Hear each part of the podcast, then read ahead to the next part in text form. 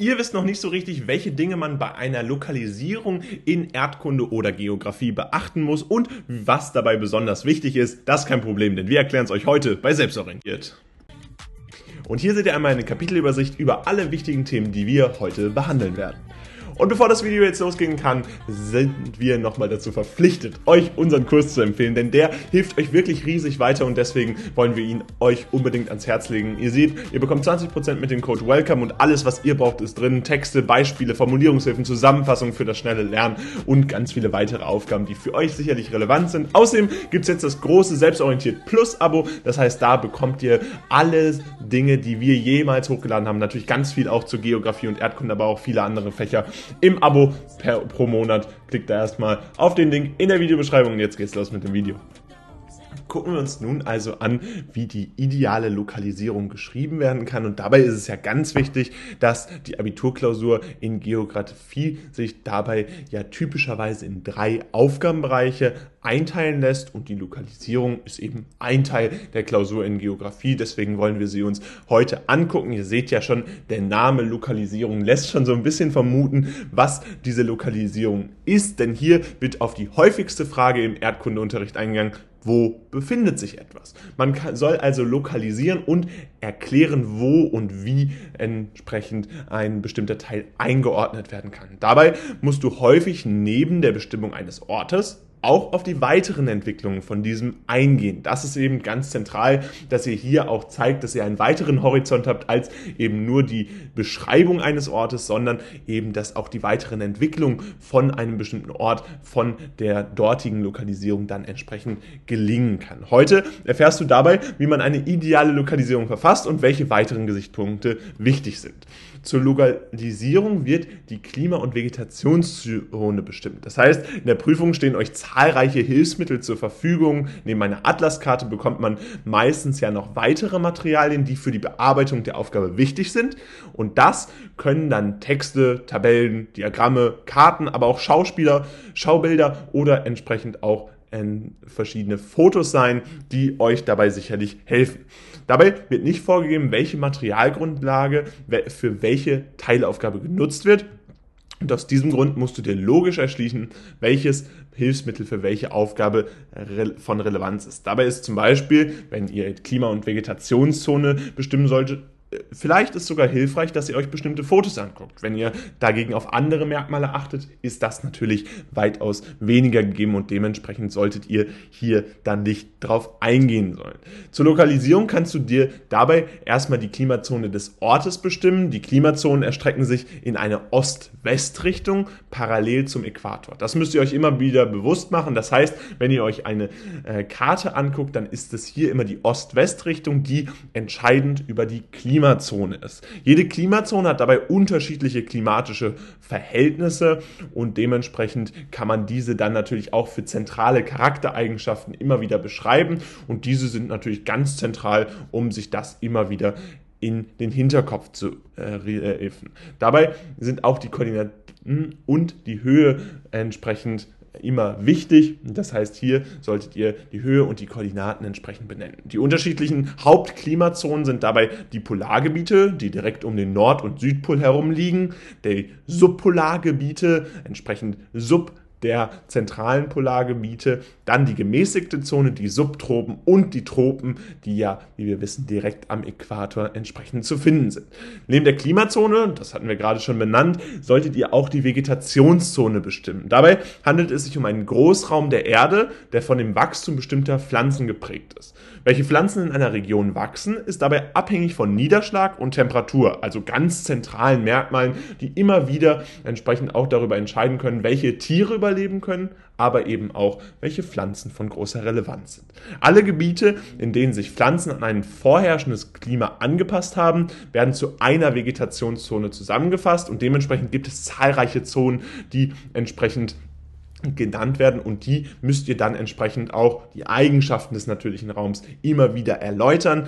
Wir haben euch die zentralen Zonen einmal hier zusammengefasst und benennen euch dann entsprechend auch, was da jeweils zugehört. Einmal gibt es die Tundra, das ist eine Übergangszone zwischen Arktis und nördlichen Nadelwald. Dann gibt es den borealen Nadelwald, der findet sich auf der Nordhalbkugel, beispielsweise in Kanada, Alaska oder Nordeuropa finden wir diesen entsprechend vor. Den Laub- und Mischwald kennt ihr von zu Hause, den gibt's hier in Deutschland, in Österreich und der Schweiz, also im Dachraum, ganz zentral und immer wieder vorzufinden, häufig natürlich auch bei euch direkt in der Nähe. Dann gibt es die Steppe, die ist jetzt wieder etwas weiter weg, nämlich in Nord- und Südamerika, genauso wie im Landesinneren von Europa und Asien. Außerdem finden wir Hartlaubgehölze, unter anderem im Mittelmeerraum, Kalifornien und in Teilen von Chile. Dann gibt es noch die Wüste, ganz bekannt natürlich hier die Sahara und die Kalahari-Wüste in Afrika, aber eben auch in Teilen von Amerika oder Asien. Beispielsweise wissen wir ja, dass die große Stadt Las Vegas in einer großen Wüste vorzufinden ist. Das also eine weitere Zone, die von großer Relevanz ist. Außerdem gibt es noch die Savanne, die typischerweise in Afrika, Asien, aber auch in Südamerika vorzufinden ist und den tropischen Regenwald entsprechend rund um den Äquator hat der entsprechend eine wichtige Bedeutung. Ebenfalls kannst du den Kontinent und die angrenzenden Ozeane angeben. Das solltest du immer machen. Das sind schnell geholte Punkte. Also gib einfach kurz an, es gibt bestimmte Kontinente, die hier entsprechend vorhanden sind und die angrenzenden Ozeane, falls man sie eben äh, sinnvoll einbringen kann, kannst du sie hier auch benennen. Zur genauen Lokalisierung gehört zudem der Längen- und Breitengrad. Das ist das, was wir gerade schon benannt hatten, die Koordinaten und eben auch die Höhe, Höhe über dem Meeresspiegel, also hier mit NN abgekürzt. Das solltet ihr euch auf jeden Fall auch merken. Außerdem ist es wichtig, dass ihr die naturräumlichen Voraussetzungen benennt und dabei erläutert ihr unter anderem die Gegebenheiten des natürlichen Raums, indem du auf die Besonderheiten der Umgebung eingehst. Das kann beispielsweise sein, dass bestimmte Gewässer vorhanden sind, ein Geländerelief oder entsprechend die Beschaffenheit der Böden eine besondere Bedeutung hat, beziehungsweise sich durch etwas Besonderes auszeichnet. Du kannst anhand der Karte sehr detailliert auf die besonderen Eigenschaften der Umgebung eingehen. Wenn ein Gebiet viele Berge hat, kannst du das auch erwähnen. Und dabei ist immer wieder wichtig, denkt daran, ihr habt viele Materialien, die euch bei einer Klausur in Geografie oder in Erdkunde zur Verfügung stehen und diese solltet ihr unbedingt nutzen. Nutzt das, was ihr euch entsprechend ja, vorstellen könntet, was eine Relevanz habt. Und wenn ihr das einmal alles gesehen habt, dann äh, könnt ihr entsprechend daran, äh, anhand dieser verschiedenen äh, Dinge, die dann entsprechend euch zur Verfügung stehen, eine bestmögliche Lokalisierung schreiben. Abhängig von der Prüfung kann bei der Lokalisierung auch eine weitere Aufgabe gestellt werden. Oftmals wird hier nach der Entwicklung des Tourismus in dem gewünschten Gebiet gefragt. Das ist ganz beliebt und deswegen haben wir es euch unbedingt auch nochmal aufgeschrieben. Die Entwicklung des Tourismus muss teilweise analysiert werden. Das heißt, das ist nicht zwangsweise so, aber ganz häufig häufig steht es zusätzlich in dieser Aufgabenstellung rund um die Lokalisierung drin und deswegen solltet ihr euch da dann natürlich auch drum kümmern. Auch hier bekommst du in der Regel Hilfsmaterialien wie Kenngrößen, die Kenntnis über die Entwicklung der Besucherzahlen geben oder eben weitere Hilfsmaterialien, die hiervon relevant sind. Und dabei solltet ihr das Wachstum der Zahlen sehr genau beschreiben und präziser darauf eingehen, welche Bedeutung das Ganze hat und versucht den Grund für diese Entwicklung zu bestimmen. Häufig gibt es ja verschiedene Gründe, die dazu führen, dass man überhaupt eine solchen Entwicklung äh, im Tourismus vorfinden kann und das solltet ihr dann natürlich auch benennen.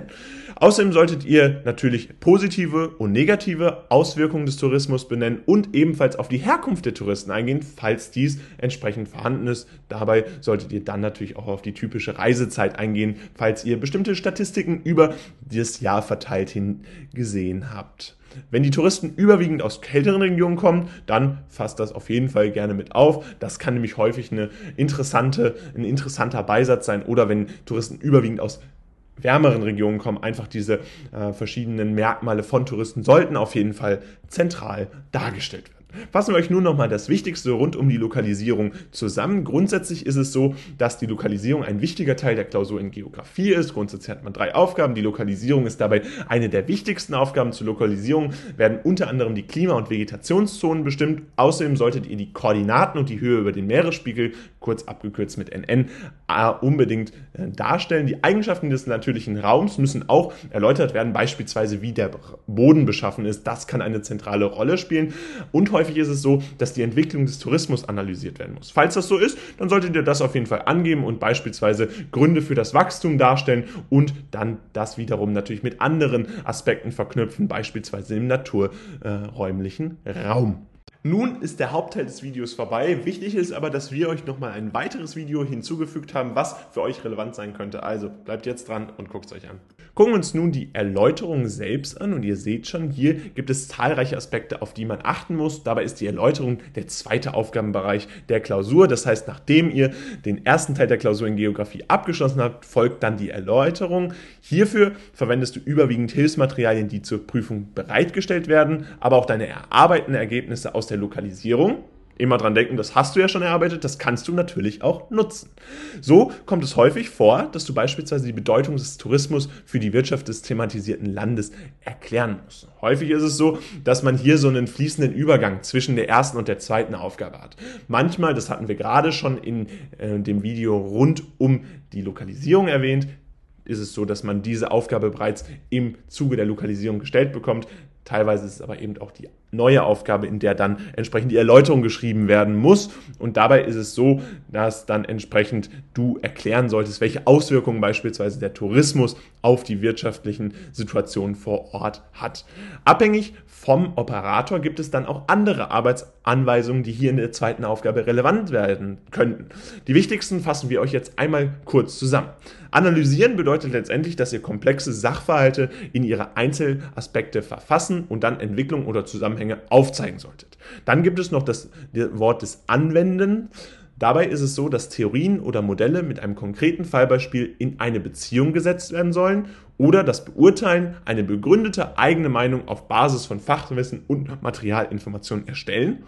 Außerdem kann es auch sein, dass ihr Dinge erklären oder erläutern müsst, das heißt Zusammenhänge, Voraussetzungen, Folgen bestimmter Prozesse darlegen, beziehungsweise Sachzusammenhänge mit Hilfsmitteln verdeutlichen und dann das Erörtern, einen Sachverhalt unter Rücksicht verschiedener Pro- und Kontra-Argumente dann entsprechend analysieren und eine eigene Meinung entwickeln. Das ist generell wichtig und abhängig von dem Operator gibt es dann verschiedene Aspekte bei der Erstellung und Erläuterung, die dann entsprechend beachtet werden müssen. Aus diesem Grund musst du dir die Aufgabe gründlich durchlesen und dementsprechend deine Ergebnisse vorbereiten. So kann es entsprechend vorkommen, dass du nur verschiedene Zusammenhänge mit den bereitgestellten Materialien erschließen musst und du dir deine Arbeit letztendlich dabei ganz viel einfacher machen kannst. Oder es kann natürlich auch sein, dass du eine eigene Meinung mit Pro- und Kontraargumenten begründen musst. Dabei ist es aber so, dass häufigst äh, eben eine Erläuterung vorhanden ist bzw. gefordert wird.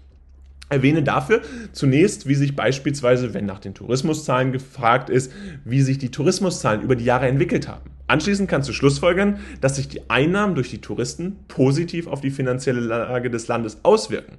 Oder entsprechend auch negative Aspekte solltest du natürlich beleuchten. Durch die Zusatzeinnahmen haben die Verantwortlichen beispielsweise ja die Möglichkeit, mehr Geld für Attraktionen in die Hand zu nehmen, um so das Tourismusangebot zu erweitern. Es kann aber natürlich auch sein, dass beispielsweise die Korruption steigt, weil mehr Geld verfügbar ist und immer mehr Leute sozusagen sich hier entsprechend bestechen lassen.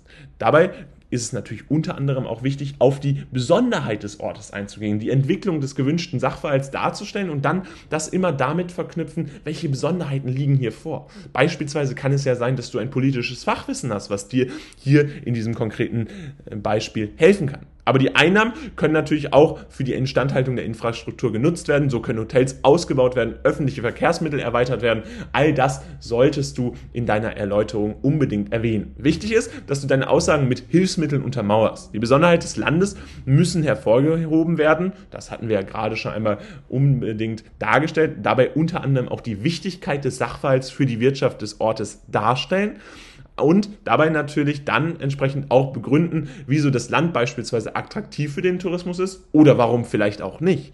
Auch kannst du nochmal Bezug auf die Herkunft der Touristen äh, herstellen und dann ergründen, wieso beispielsweise viele Deutsche jedes Jahr in die Türkei reisen. Das wäre eine typische Aufgabe. Es gibt aber natürlich auch weitere Aufgaben, die äh, dann andere Touristengruppen entsprechend wichtig hervorheben. Zuletzt kannst du natürlich auch analysieren, inwieweit die Tourismusbranche wichtig für die Wirtschaft des Landes ist. Gerade beliebte Urlaubsziele profitieren stark von den Einnahmen der Touristen. Es wäre somit ein großer Verlust für das wirtschaftliche Wohl des Landes, wenn diese Gelder dann entfallen würden. Und daraus musst du dann bestimmte Konsequenzen ableiten, die dann zwingend natürlich auch deine Erläuterung zu einer besseren Erläuterung machen, weil sie eben aufzeigen, dass du einen Horizont in deiner Erläuterung aufzeigst. Verwende auch hier deine Hilfsmaterialien, aber setze direkte Wortübernahmen als Zitat ein und vermeide Formulierungen wie in M1 sieht man. sondern eben Zitate einbringen oder entsprechend schlau umschreiben, so dass man dann beispielsweise ein indirektes Zitat einbringen kann. Es ist natürlich wichtig, dass du korrekt zitierst, aber dennoch solltest du dir immer bewusst sein, dass es hier auch darum geht, eben dieses korrekte Zitieren anzuwenden und hier die Quellen entsprechend richtig einzusetzen. Schließe die Teilaufgabe mit einem Fazit ab indem du sämtliche Sachverhalte nochmal erwähnst und zusammenfasst. Und das ist ganz wichtig, zusammenfassen. Du sollst nicht alles nochmal neu abschreiben, sondern du sollst hier eine Zusammenfassung des Fazit entsprechend schreiben, mit dem du dann nochmal die wichtigsten Punkte erläuterst, kurz darstellst, prägnant und präzise ist hier ganz wichtig. Gehe dabei auf die wichtigsten Punkte ein und schließe das Fazit dann mit einer Schlussfolgerung ab. Bei der schriftlichen Ausarbeitung ist es dabei wichtig, dass du dein Ergebnis in Form eines Fließtexts darstellst. Das sollte euch klar sein. Dabei könnt ihr beispielsweise auch Zwischenüberschriften oder Absätze nutzen, eventuelle Unterstreichungen. Das sind aber natürlich Dinge, die müsst ihr mit eurem Lehrer abklären. Viele fordern das nicht, manche fordern das. Klärt das unbedingt vor der Klausur ab. Auch solltest du sehr auf die Richtigkeit deiner Rechtschreibung achten, auf eine korrekte Rechtschreibung und entsprechend die Erscheinungsform, die äußere Form deines Textes achten. Und äh, ansonsten äh, ist es natürlich so, dass bestimmte Wiederholungen oder äh, auch verschiedene nie negative Punkte im Schriftbild natürlich zu Punktabzug führen können. Ihr wisst, ihr bekommt viele Punkte für die Grammatik. Das solltet ihr euch immer im Hinterkopf behalten. Versuche auch stets sämtliche Aussagen mit aussagekräftigen Beispielen zu befestigen und bringe gerne dein Wissen mit ein, dein Vorwissen. Das ist natürlich hier besonders gefordert, insbesondere bei einer Aufgabe wie eben einer solchen Erläuterung, in der man dann besonders punkten kann, indem man zeigt, dass man ein bestimmtes Vorwissen hat. Fassen wir euch das Wichtigste rund um die Erläuterung noch einmal zusammen. Grundsätzlich ist es so, dass die Erläuterung der zweite Aufgabenbereich der Klausur in Geografie ist und dabei es ganz unterschiedliche Operatoren gibt, die dann natürlich auch eure Arbeitsanweisung beeinflussen können und außerdem auch beeinflussen, was ihr entsprechend schreibt, beziehungsweise wo euer Fokus liegt. Dabei ist häufig so, dass ihr eben eine Erläuterung schreiben müsst und da dann ganz zentral beispielsweise äh, erklären müsst, warum der Tourismus von großer Relevanz für ein bestimmtes Land ist. Benutzt dabei die Hilfsmittel und analysiert die Entwicklung Bewertung des gewünschten Sachverhalts, erklärt unbedingt, welche Gründe es dafür gibt und dann natürlich auch, welche Konsequenzen das hat. Geht hier auf die Besonderheiten des Ortes ein. Gibt es besondere regionale Unterschiede zu anderen Orten, die beispielsweise dazu führen, dass beispielsweise der Tourismus von großer Relevanz ist. Außerdem sollte die Wichtigkeit des Sachverhalts für die Wirtschaft des Ortes darstellen und auf eine korrekte Rechtschreibung und eine optimale Erscheinungsform achten, damit ihr Punktabzüge in der grammatikalischen Hinsicht dann auf jeden Fall verhindern können. Kommen wir nun zu der Beurteilung des Sachverhalts. Das heißt, wir sind jetzt natürlich äh, um letzten Aufgabenteil der Klausur in Geografie. Bei diesem letzten Aufgabenteil der Klausur in Geografie ist die Beurteilung des Sachverhalts gewünscht. Das heißt, ihr habt euch ja an der Lokalisierung entlang gehangelt, habt dann eine Erläuterung geschrieben, beispielsweise erklärt, warum der Tourismus für eine Region besonders wichtig ist. Und nun müsst ihr eben die positiven und negativen Aspekte des thematisierten Sachverhalts gegenüberstellen und dann eine eigene Meinung entwickeln. Das ist ganz besonders, denn das ist in vielen Fächern nicht unbedingt gefordert, aber hier ist es eben ein Abwägen zwischen Pro- und Kontra-Argumenten und dann eben auch die Erstellung einer eigenen Meinung. Hierbei wird meistens ein weiterer Aspekt in diese Aufgabenstellung eingebaut. Zum Beispiel die Nachhaltigkeit, ein ganz wichtiger Aspekt, der immer wieder jetzt in den letzten Klausuren äh, der verschiedenen Abiturjahrgänge unbedingt genutzt wurde.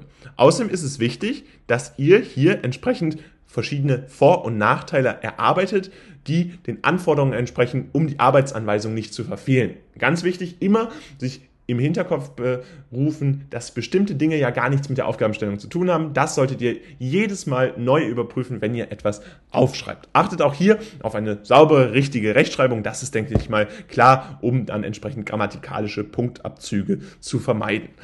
Bei dem Sachverhalt ist es grundsätzlich so, dass ein Aspekt ins Verhältnis gesetzt werden kann. Beispielsweise mit dem Aspekt der Nachhaltigkeit kannst du zwischen ökologischen, ökonomischen und sozialen Gesichtspunkten unterscheiden. Deswegen solltest du im Vorfeld nochmal die einzelnen Faktoren erwähnen und diese natürlich nochmal kurz erklären. Dementsprechend solltest du deine Beurteilung in diese ersten drei Punkte unterteilen. Nimm deine Ergebnisse aus der zweiten Teilaufgabe zur Hand und nutze diese für die Erarbeitung von Vor- und Nachteilen für die jeweiligen Aspekte. Es kann dabei ganz sinnvoll sein, dass ihr euch die Aspekte vorher einmal kurz aufschreibt, dass ihr euch mal eine kurze Pro-Kontra-Liste macht, die gar nicht in eurer finalen Klausur dann zu sehen ist, einfach auf einen Schmierzettel einmal kurz niederschreiben, damit ihr dann eine grobe Übersicht habt über das, was ihr später entsprechend dann aufs Papier bringt, was ihr dann später schreibt. Der Sachverhalt muss dabei eben mit diesen Aspekten ins Verhältnis gesetzt werden und daher ist es natürlich auch umso wichtiger, dass ihr diese unterschiedlichen Dimensionen des, des Aspekts kennt. Wichtig ist auch hier zu erwähnen, der Aspekt der Nachhaltigkeit ist nicht unbedingt Teil jeder Beurteilung. Es kann sein, dass euer Lehrer oder eure Lehrerin auf neue Aspekte eingeht. Und diese Aspekte werdet ihr häufig natürlich schon im Unterricht gemacht haben. Und deswegen solltet ihr euch das natürlich immer in den Hinterkopf berufen, dass ihr euch immer wieder natürlich auch damit auseinandersetzt, was entsprechend von euch auch im Unterricht verlangt wurde. So kannst du bereits als Vorteil für den ökonomischen Gesichtspunkt die zusätzlichen Einnahmen durch den Tourismus erwähnen, wenn es um den Tourismus geht. Dabei solltet ihr auch die negativen ökologischen Aspekte benennen, wenn beispielsweise der Tourismus natürlich verschiedene Folgen dort hat. Also ganz zentral Vor- und Nachteile für verschiedene Bereiche auflisten. Und das kann beispielsweise auch sein, dass oftmals die Region nicht von den Unter Einkünften der Touristen profitiert, sondern eben nicht die Region wachsen kann, sondern internationale Tourismuskonzerne eben die Einnahmen für sich behalten und deswegen dieser Vorteil, der augenscheinlich erstmal da ist, langfristig eben gar nicht lokal ankommt. Für den Bereich der sozialen Aspekte gibt es ebenfalls viele Vor- und Nachteile, die du aufzählen kannst. So gewinnt die Urlaubsregion an Reputation und Beliebtheit. Zudem lernen die Urlauber neue Kulturen und Religionen, Regionen natürlich auch kennen, wodurch das gesellschaftliche Miteinander gefördert wird. Ein Nachteil dieses ausgiebigen Tourismus ist es aber auf der anderen Seite Belästigung der einheimischen Bewohner oder eben auch rücksichtsloses Verhalten der Touristen. Ebenfalls arbeiten viele Jugendliche und auch Arbeiter unter schlechten Voraussetzungen innerhalb dieser Branche. Wenn man reist, werden diese schlechten Arbeitsbedingungen natürlich unterstützt und das sollte man hier auch immer als Nachteil beispielsweise auf sich wissen. Dasselbe Vorgehen nutzt du natürlich auch für ökologische Vor- und Nachteile. Großer Nachteil des Tourismus ist natürlich Umweltverschmutzung, zahlreiche Flüge, die jedes Jahr von Urlaubern genutzt werden. Auf der anderen Seite wird natürlich auch Schutz von Natur- und Kulturgütern gefördert, denn viele Touristen wollen diese schönen Landschaften sehen, wollen traumhaftes Wetter genießen und dementsprechend ist es auch im Interesse der Verantwortlichen, im Interesse der großen Konzerne, diesen Ort selbst zu schützen. Dabei werden natürlich wie immer hier Hilfsmittel genutzt, die ihr entsprechend unbedingt immer wieder heranziehen solltet. Das heißt, es ist natürlich hier, was wir gerade genannt haben, nur ein Beispiel, was veranschaulichen soll, wie die Arbeitsanweisungen zu bearbeiten sind. Wichtig ist, dass du für sämtliche Argumentationen deine Hilfsmaterialien verwendest. In diesen Hilfsmaterialien, selbst wenn ihr gar keine Ahnung von dem Thema habt, ist es häufig so, dass ihr da sehr viel rausholen könnt. Also nutzt die auf jeden Fall und lest sie vielleicht auch mehrmals, wenn ihr im ersten Moment denkt, hä, da finde ich gar nichts. Häufig ist es so, dass ihr doch was findet. Häufig ist es so, dass es doch kleine Hinweise gibt, wie die Aufgabe eben zu bearbeiten ist. Und das ist wunderbar und das solltet ihr euch auf jeden Fall zunutze machen, denn das ist das Schöne an der Klausur in Erdkunde oder in Geografie. Ihr findet häufig schon Lösungsansätze in den Materialien, die ihr entsprechend zur Verfügung gestellt bekommt. Ihr müsst sie einfach nur noch richtig ausdeuten. Dabei ist natürlich auch ganz wichtig, dass ihr die Aspekte, die für die Thematik die größte Relevanz besitzen, entsprechend auch betont und nicht zu sehr auf Kleinigkeiten eingeht. Das heißt, ihr sollt natürlich zeigen, dass ihr das große Ganze verstanden habt und nicht nur auf Kleinigkeiten eingehen, wo der Lehrer oder die Lehrerin nachher denkt, oh, der hat zwar dieses kleine Thema verstanden, aber das große ganze Thema, das fehlt ihm komplett, das kann er entsprechend nicht ganz nachvollziehen. Abschließend erfolgt eine schlüssige und nachvollziehbare eigene Meinung. Das heißt, zuletzt musst du dir eine nachvollziehbare eigene Meinung ausarbeiten, die deine ausgearbeitete Vor- und Nachteile berücksichtigt. Geht dabei auf den gewünschten Aspekt, wie beispielsweise eben die Nachhaltigkeit, die haben wir ja gerade beleuchtet, ein. Versuche deine Argumentation sehr nachvollziehbar zu gestalten. Der Prüfer muss dabei nachvollziehen können, welche Vor- und Nachteile für deine persönliche Meinung sprechen und dementsprechend, warum du zu deiner eigenen Meinung kommst. Aus diesem Grund solltest du nochmal auf die wichtigsten Punkte eingehen, die für oder gegen den Sachverhalt sprechen, aber eben nicht alles nochmal komplett neu abschreiben. Ihr solltet es nochmal prägnant zusammenfassen und das Wichtigste eben nochmal darstellen und dann das entsprechend nutzen, um die eigene Meinung zu erklären. Zusätzlich ist ein allgemeines Fazit zur kompletten Klausur hilfreich. Dabei gehst du auf deine Ergebnisse der ersten beiden Teilbereiche ein und schließt das Fazit dann mit deiner eigenen Wertung ein. Kannst das alles für diesen dritten Teil nochmal nutzen. Damit zeigst du natürlich auch, dass du ein Gesamtbild hast, dass du dieses gesamte Thema sehr gut verstanden hast und das solltest du bei dieser Beurteilung des Sachverhalts auf jeden Fall erreichen. Fassen wir euch das Wichtigste zur Beurteilung des Sachverhalts nochmal zusammen. Grundsätzlich ist es die letzte Aufgabe in der Klausur in Geografie. Das heißt, ihr solltet euch auf jeden Fall zunutze machen, was ihr beispielsweise in der Lokalisierung oder auch in der Erläuterung vorher schon gelernt habt. Dabei ist es außerdem so, dass der Sachverhalt häufig mit einem weiteren Aspekt ins Verhältnis gesetzt wird, beispielsweise mit dem Aspekt der Nachhaltigkeit. Diesen müsst ihr dann mit Vor- und Nachteilen für die verschiedenen Bereiche ökologisch, gesellschaftlich oder ökonomisch dann entsprechend auflisten und erklären. Dabei ist es natürlich ein Fließtext, den ihr schreiben solltet und dieser sollte grammatikalisch korrekt sein, damit ihr optimale Punkte bekommt. Dabei werden immer verschiedene Hilfsmaterialien genutzt, die ihr auch unbedingt genau lesen solltet bzw. euch genau angucken solltet, denn viele kleine Hinweise führen häufig zu einem sehr guten Gesamtergebnis. Abschließend erfolgt dann eine schlüssige, nachvollziehbare eigene Meinung, die ihr darstellen solltet. Ihr könnt dabei einerseits die Vor- und Nachteile nutzen, die ihr vorher benannt habt, aber natürlich auch Argumente aus vorherigen ähm, Aufgaben nutzen, wie beispielsweise der Lokalisierung oder dann entsprechend auch der Erläuterung, die dann sicherlich hilfreich für diesen Aspekt ist. Fassen wir euch nochmal die wichtigsten Hinweise für die Klausur in Geografie zusammen. Dabei ist es insbesondere wichtig, dass ihr unbedingt lernt, wie ihr mit verschiedenen Quellen umgehen solltet. In der Geografieklausur sind viele Voraussetzungen bezüglich der Nutzung von Quellen gegeben. Neben dem Einsatz von seriösen Quellen kommt es auch dazu, dass auf die Art der Quelle natürlich geachtet werden muss. Ihr bekommt häufig ganz verschiedene Materialien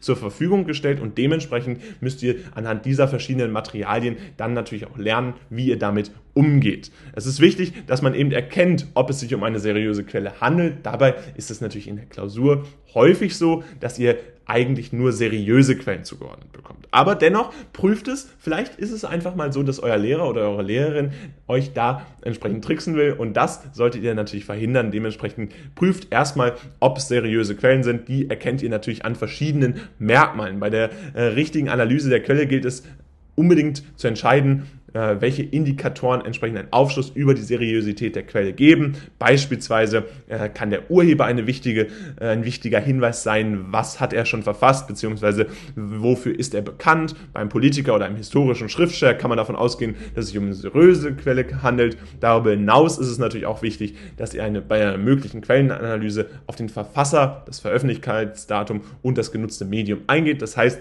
wenn ihr bestimmte Quellenmaterialien einbringt, dann solltet ihr auch immer erwähnen, erwähnen, was, um was es sich entsprechend handelt.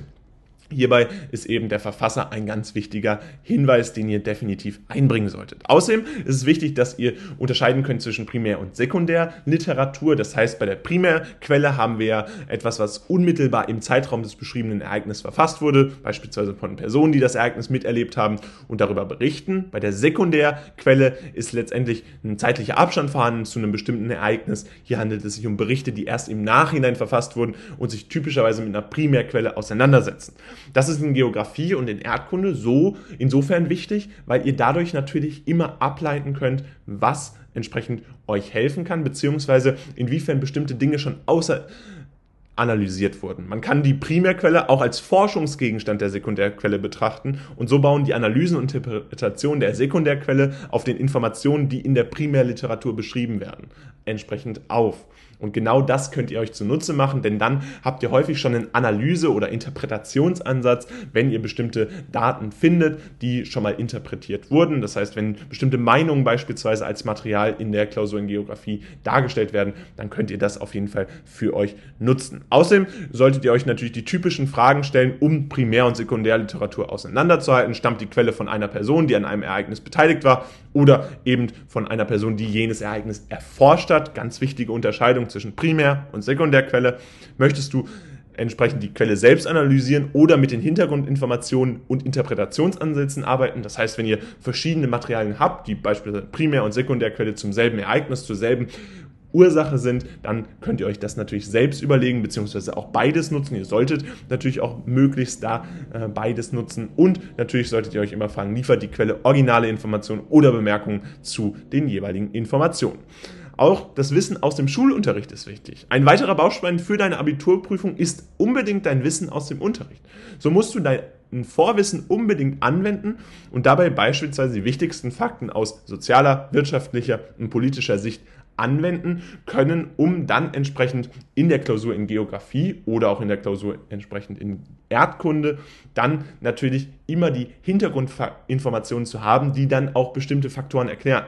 Beispielsweise, wenn du dich mit dem Tourismusproblem auseinandersetzt oder mit dem Tourismus Auswirkungen auf eine bestimmte Region, dann ist es sehr wahrscheinlich, dass du bestimmte Dinge nur deuten kannst, wenn du auch im Unterricht gut aufgepasst hast, Vorwissen aus dem Unterricht hast und eventuell auch politisches Hintergrundwissen hast, was du nicht unbedingt in der Klausur in Geografie primär verorten kannst, sondern vielleicht in Sozialwissenschaften gelernt hast oder in den Nachrichten gesehen hast. Aber all das musst du entsprechend äh, typischerweise wissen. Du musst da nicht die größten Detailinformationen kennen. Aber du musst dich einfach mit dem Weltgeschehen auseinandersetzen können, bestimmte politische Informationen haben, die helfen dir hier auf jeden Fall, um die Quelle dann richtig zu analysieren und eine richtige Interpretation durchzuführen. Vor allen Dingen bei der Einordnung in den Kontext muss damit gearbeitet werden. Das heißt, immer wieder, wenn du bestimmte Quellen nennst, bestimmte Materialien heranziehst, dann musst du das natürlich immer wieder nutzen, um vielleicht auch die Verbindung zu bringen. Beispielsweise, wenn du ein grobes Foto von einem Hotel hast, was beispielsweise in einer touristischen Region dann dafür steht, dass der Aufschwung kommt, dann musst du noch diese Verknüpfung hinbekommen, beispielsweise, dass es dieses Hotel von einem großen Konzern ist oder eben ein lokales lokales Hotel ist oder warum dieses entsprechend an dem bestimmten Ort steht. Diese Verknüpfung, die Einordnung in den Kontext ist ganz zentral bei der Klausur in Geografie und eben bei dem Umgang mit den jeweiligen Quellen. Nimm dir hierfür natürlich auch nochmal Zeit und schau dir deine Unterrichtsmaterialien in der Vorbereitung erneut an. In der Regel sollte das behandelte Thema auch in der Schule thematisiert worden sein. Das heißt, hier ist es wichtig, das Wissen mit den Informationen aus dem Unterricht auffrischen und dann entsprechend natürlich eventuell nochmal mit Hilfe von verschiedenen Schriftwerken oder auch Internet, äh, dem Internet mit verschiedenem Wissen aus dem Internet dann entsprechend anzureichern und damit kannst du dann eine ganz erfolgreiche Klausur in Geografie schreiben. Fassen wir euch das Wichtigste nochmal zusammen. Die wichtigsten Hinweise für die Klausur in Geografie sind dabei, dass ihr wichtig natürlich erkennt, was es für eine Quelle ist, ob diese Quelle seriös ist. Dabei kann der Verfasser ein wichtiger Hinweis sein. Außerdem solltet ihr unter unterscheiden zwischen Primär- und Sekundärliteratur, denn das kann ganz häufig ein wichtiger Ansatz sein, um entsprechend zu verstehen, welche Quelle ihr entsprechend nützt. Auch das Wissen vom Schulunterricht ist notwendig, um entsprechend ein Vorwissen vorweisen zu können, was dazu führt, dass ihr bestimmte Dinge einordnen könnt. Das ist meistens sonst gar nicht möglich und deswegen solltet ihr das unbedingt anwenden.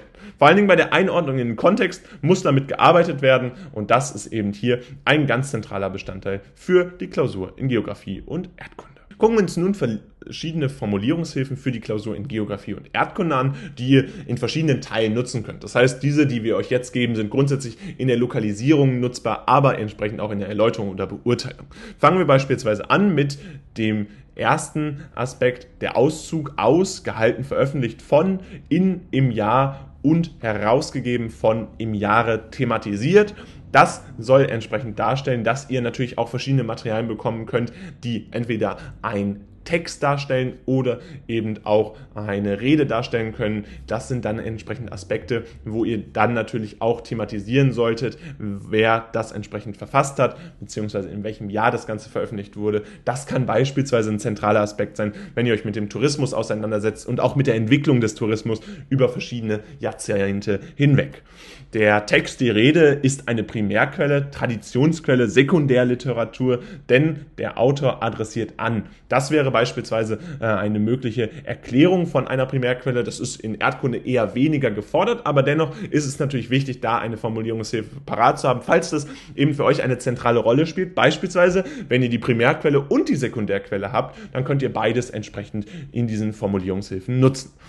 Autors Intention ist es, dazu aufzurufen. Beispielsweise ist es häufig so, dass es verschiedene Bilder, Materialien gibt, die entsprechend eine Intention verfolgen. Es kann beispielsweise sein, wenn ihr euch mit den äh, verschiedenen Folgen von Tourismus auseinandersetzt, dass ihr hier Werbeplakate bekommt und da dann natürlich auch die Intention letztendlich darstellen sollt und dann vielleicht daraus einen Vor- oder einen Nachteil für diesen jeweiligen Aspekt darstellen könnt.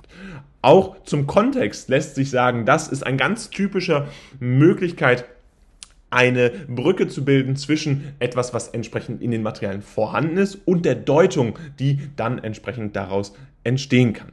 Inhaltlich lässt die, die Quelle in Sinnabschnitte gliedern. Diese Sinnabschnitte sind natürlich nur dann sinnvoll, wenn ihr wirklich eine große Quelle, die beispielsweise aus einem Text besteht, natürlich habt, die dann entsprechend auch wirklich in Sinnabschnitte gegliedert werden sollte. Aber falls es eben so ist, kann das sicherlich ein hilfreicher Ansatz sein. Im ersten Abschnitt von Zeile bis erklärt der Autor das. Also auch hier ist entsprechend ganz wichtig, wenn ihr euch eben damit auseinandersetzt, dass ein großer Text eben auch zusammengefasst werden werden muss, weil ihr so viele wichtige Aspekte eben dort drin verortet, dann solltet ihr das natürlich unbedingt nutzen und dann entsprechend auch diese verschiedenen Einteilungen definitiv nutzen. Und im nächsten Abschnitt von Zeile bis spricht der Autor davon, dass das ist ebenfalls hier der Aspekt, dass ihr entsprechend einen Text habt, den ihr zusammenfassen wollt, weil er eben so wichtige Inhalte für eure Deutung, für euer Material entsprechend beinhaltet. Und abschließend kann man sagen, dass das ist ein ganz typischer Fazitsatz, den ihr unbedingt anwenden könnt. Könnt ihr natürlich nur einmal pro Klausur anwenden, ansonsten ist das natürlich eine Wiederholung, die Punktabzug gibt, aber dennoch ist abschließend kann man sagen, dass ein schöner Abschlusssatz, um eben beispielsweise das Fazit der der Erläuterung oder auch das Fazit äh, der äh, finalen äh, Beurteilung zu schreiben und dann die eigene Meinung in einer neutralen Weise einzubringen. Und das ist es auch schon wieder gewesen mit diesem Kurs. Das heißt, wir freuen uns riesig, dass ihr hier dabei wart und von uns ein bisschen wissen wolltet, wie die Klausur in Geografie und Erdkunde funktioniert. Falls ihr noch mehr wissen wollt, gibt es jetzt unseren Kurs für euch äh, exklusiv entsprechend auf unserer Website, aber auch auf Amazon. Der Kurs ist entsprechend mit verschiedenen Texten, Aufgaben und Zusammenfassungen. Außerdem gibt es jetzt das Selbstorientiert Plus Abo, ein bisschen Werbung in eigener Sache, denn dort kriegt ihr wirklich alle Dinge, die wir jemals für euch veröffentlicht haben, äh, im Mon auf monatlicher Basis komplett zur Verfügung gestellt und könnt euch da entsprechend immer wieder einloggen. Dabei wünsche ich euch jetzt ganz viel Spaß und dann haut rein. Wir sehen uns beim nächsten Mal wieder und ciao.